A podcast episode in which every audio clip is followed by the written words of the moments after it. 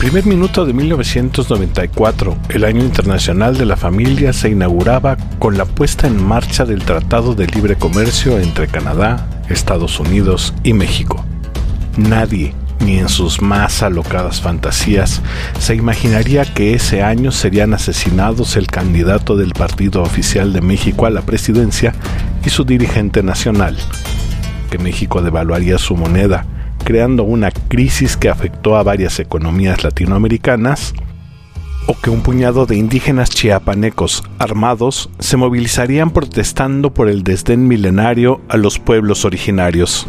Su movimiento impactó en lo social y particularmente el Internet, al grado que los servicios de inteligencia estadounidenses acuñaron un término para lo que el movimiento zapatista estaba generando en la web, network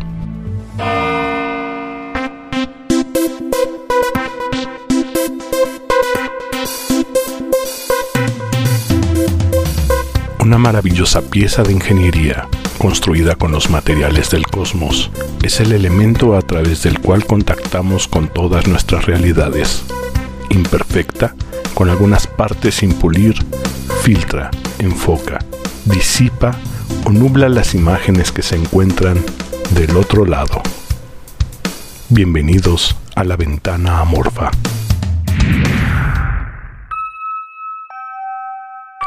Hoy presentamos la ciberguerrilla zapatista.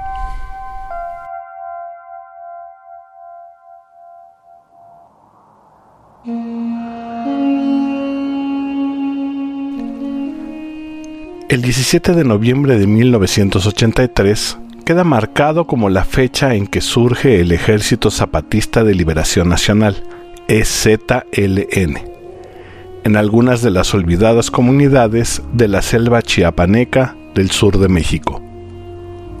Uno de sus objetivos fue la reivindicación de los pueblos indígenas, planteando una nueva forma de organización social.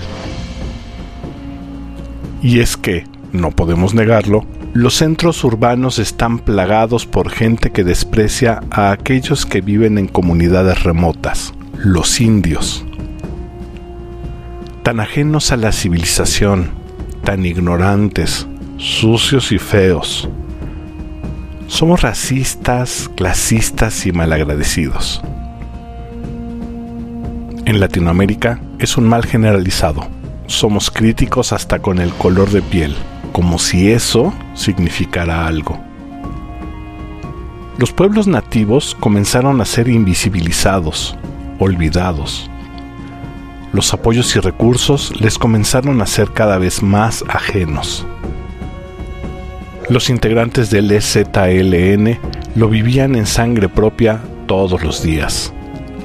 Así fue como, desde 1983, comenzaron a establecer una forma de organización que planteaba la autosuficiencia y la recuperación de los saberes ancestrales. Esos conocimientos que no fueron impuestos por otros sino que fueron aprendidos muchas generaciones atrás y que contenían una experiencia milenaria.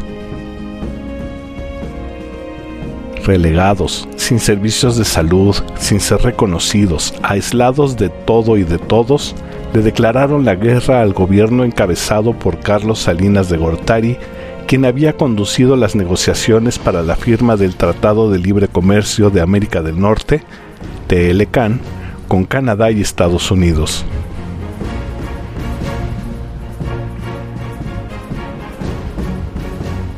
En sus exigencias, los zapatistas hablaban de justicia social y derechos civiles y políticos, un reconocimiento pleno a las comunidades indígenas. Así fue como en la mañana del 1 de enero de 1994, un puñado de heroicos indígenas, algunos de ellos armados, otros de ellos llevando rifles de madera o nada, decidieron jugarse la vida por el bienestar de sus hijos, de sus mujeres y de sus ancianos. La vía armada era un gesto desesperado. ¿Pudo haber sido de otra manera? Posiblemente no. No lo había sido durante los últimos 500 años desde la dominación española. No había indicios de que pudiera existir otra alternativa. pequeños grupos rebeldes tomaron las poblaciones de San Cristóbal de las Casas, Ocosingo, Altamirano y Las Margaritas.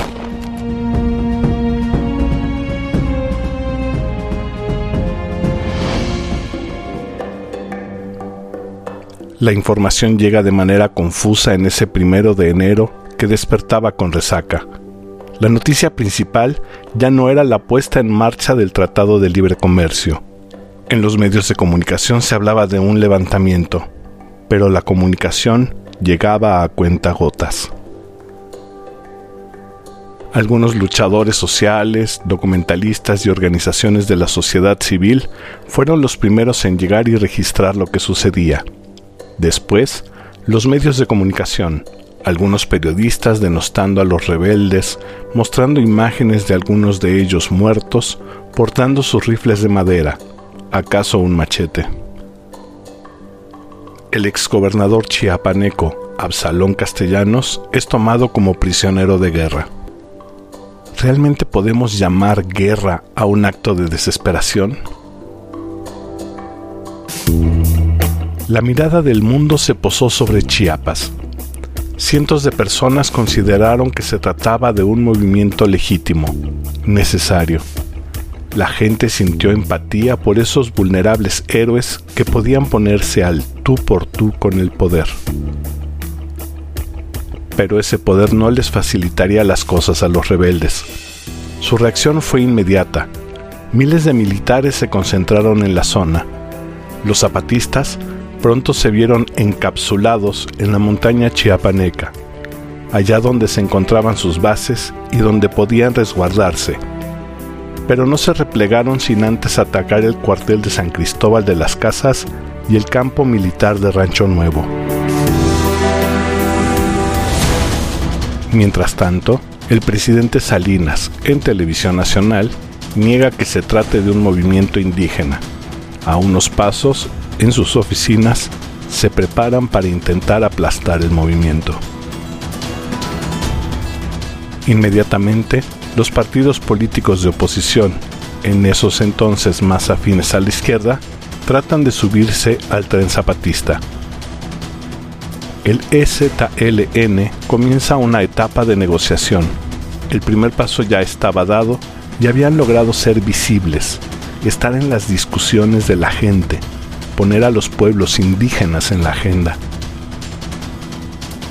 Los apoyos comenzaron a llegar de todos lados. Si bien Salinas logró delimitar las acciones de los rebeldes al estado de Chiapas, otra puerta, una que nadie había imaginado, estaba por abrirse, gracias a una tecnología que había estado tomando fuerza en esa época, el Internet.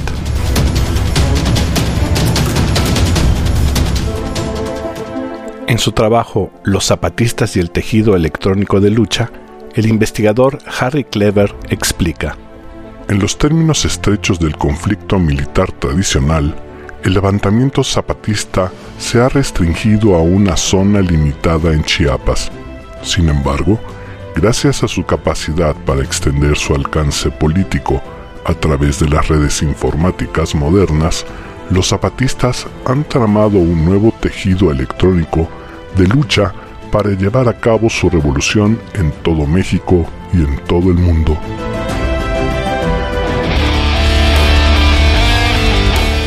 El movimiento comenzó a encontrar la simpatía de propios y extraños.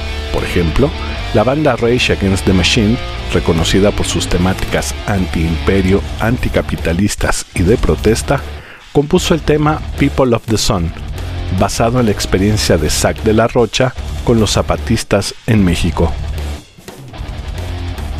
Pero lo que acabó por generar un gran cambio fue el interés de Stephen Gray, un estudiante de doctorado con habilidades muy desarrolladas en el uso de Internet, que le propuso a la comandancia del EZLN generar una red de apoyo desde Nueva York. Los zapatistas, a pesar de no tener muchos conocimientos sobre el tema, aceptaron y surgió el Electronic Disturbance Theater o Teatro del Disturbio Electrónico.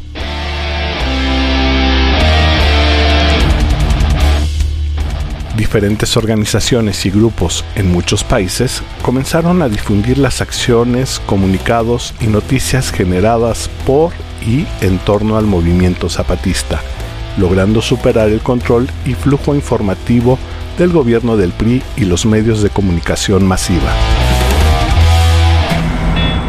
Y aquí comienza a ponerse todavía más interesante. La coordinación de acciones y la cantidad de información llegó a ser objeto de preocupación de la Armada de Estados Unidos, quienes contrataron al Rand Arroyo Center, quienes realizaron una investigación sobre el movimiento llamado Zapatista Social Network en México, algo así como la ciberguerrilla social zapatista en México, acuñando un nuevo término a un evento que se estaba presentando por primera vez, Network en el que los protagonistas dependen del uso de formas de organización, doctrina, estrategia y tecnología en red. Una nueva forma de manifestación social acababa de surgir junto con una nueva forma de terror, valiosísima para los grandes gobiernos que utilizan el miedo como una forma de control social. Seguramente el presidente Salinas logró entender el impacto positivo para los zapatistas que se estaba generando en la red. No es casual que, entonces, se presentaran una serie de eventos que ahora parecerían un ejercicio de manipulación por parte del gobierno mexicano para ganar tiempo y debilitar el movimiento. Manuel Camacho Solís, quien fuera regente de la Ciudad de México, fue nombrado comisionado para la paz y la reconciliación en Chiapas. Posteriormente, sería descartado como sucesor del asesinado candidato por el Partido Revolucionario Institucional a la presidencia, Luis Donaldo Colosio. Aquí está el PRI para mantener la paz y la estabilidad del país, para preservar la unidad entre los mexicanos. Camacho renunciaría y culparía a Ernesto Cedillo, quien llegaría a la presidencia como responsable de la falta de acuerdos con el EZLN. El gobernador de Chiapas renunció. Los zapatistas pusieron cuatro puntos en la agenda del diálogo y días después se rumoró y se difundieron imágenes de aviones de la Secretaría de la Defensa Nacional realizando bombardeos estratégicos la dependencia lo negó. Surge la Comisión Nacional de Intermediación, de mano del obispo Samuel Ruiz, sacerdote con una importancia mayúscula en varios procesos sociales. Un año después, atribuyen a Rafael Sebastián Guillén como el hombre que está detrás del pasamontañas del subcomandante Marcos. El 16 de febrero de 1996, se firmó en el poblado de San Andrés la Larrainzar el documento que se conocería como los Acuerdos de San Andrés sobre Derechos y Cultura Indígena. Sin embargo, el presidente Ernesto Cedillo desconoció dicho acuerdo y envió una contrapropuesta que no fue aceptada por los zapatistas. El compromiso firmado jamás sería cumplido.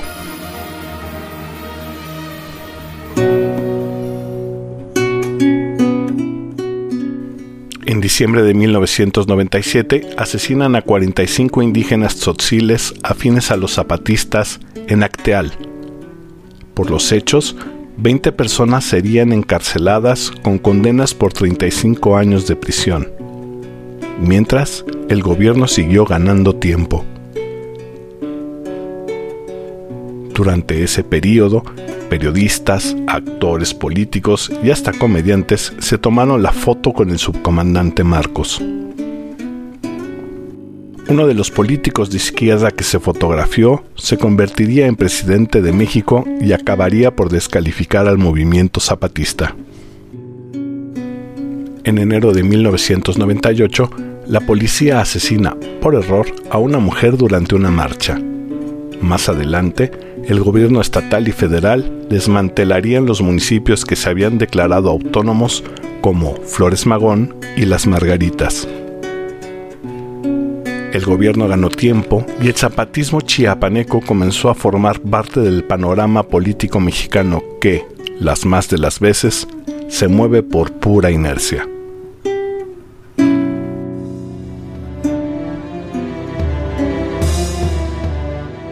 Posterior a la network zapatista, en México hubo importantes movimientos sociales como Yo Soy 132 e Internet Necesario, y sirvieron de inspiración en movimientos internacionales como la Primavera Árabe, que involucró a Túnez, Egipto, Siria, Yemen, Omán, Bahrein, Jordania y Libia. Además que, resultado del impacto global del zapatismo, Estados Unidos intensificó el ciberespionaje, del cual dan cuenta Edward Snowden y Julian Assange, entre otros, quienes sin duda merecerían un programa especial para cada uno.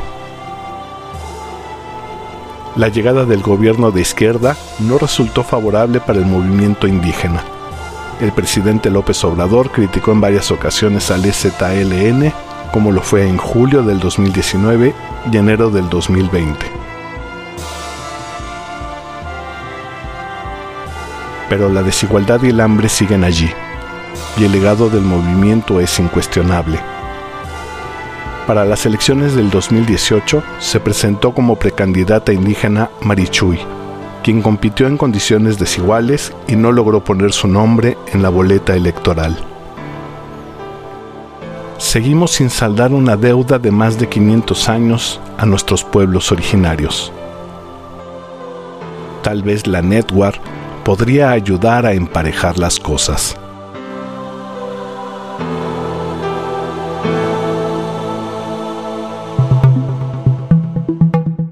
Una vez más, muchas gracias por escuchar este, tu programa, en donde semanalmente abordaremos temas de lo más diverso, desde lo cotidiano hasta lo paranormal, pasando por lo social y lo histórico. Todo desde el imperfecto cristal de nuestra ventana amorfa. Te espero la próxima semana.